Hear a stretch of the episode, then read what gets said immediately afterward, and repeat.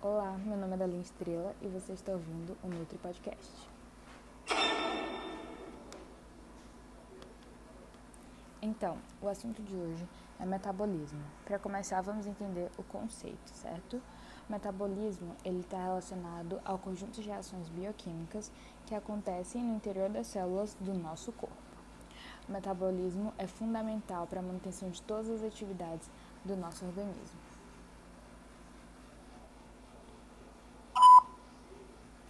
Então, vamos para o segundo tópico, que é a diferença entre o catabolismo e o anabolismo, que eu separei aqui.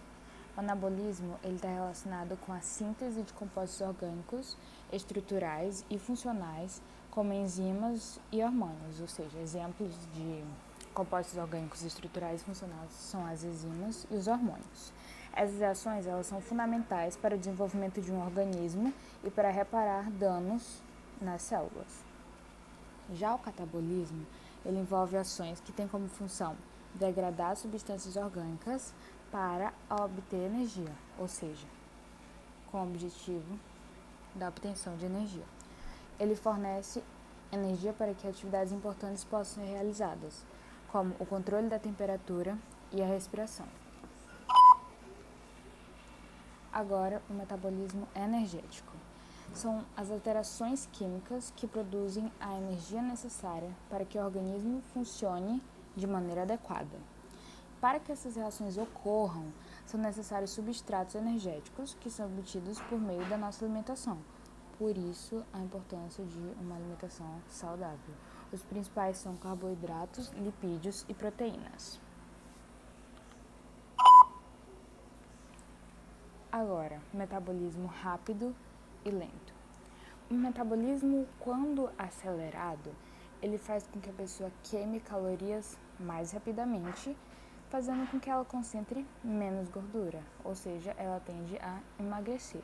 As pessoas que têm o metabolismo lento precisam de menos energia, então elas tendem a acumular, o que leva a um aumento de peso, acumular energia. A importância da dieta saudável.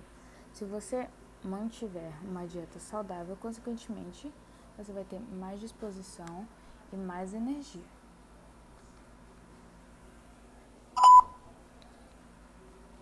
Durante o processo do metabolismo celular, há a produção de energia, por isso ele é fundamental para a sobrevivência dos organismos. Agora a gente vai para uma experiência de um professor norte-americano que ele decidiu fazer um experimento e ele passou três meses se alimentando apenas de fast food. Ele foi ajudado por seus alunos a criar um projeto né, para balancear o número de calorias que ele iria ingerir e a prática de exercícios diários, que era somente uma caminhada de 45 minutos. Ao final do período, ele obteve um resultado surpreendente. O nome dele é John Cisna e ele emagreceu 16 quilos.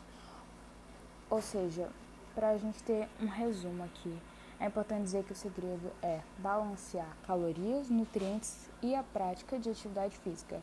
Ou seja, a dica de hoje é moderação. Você pode emagrecer muito e continuar comendo o que gosta. Tchau, até o próximo episódio.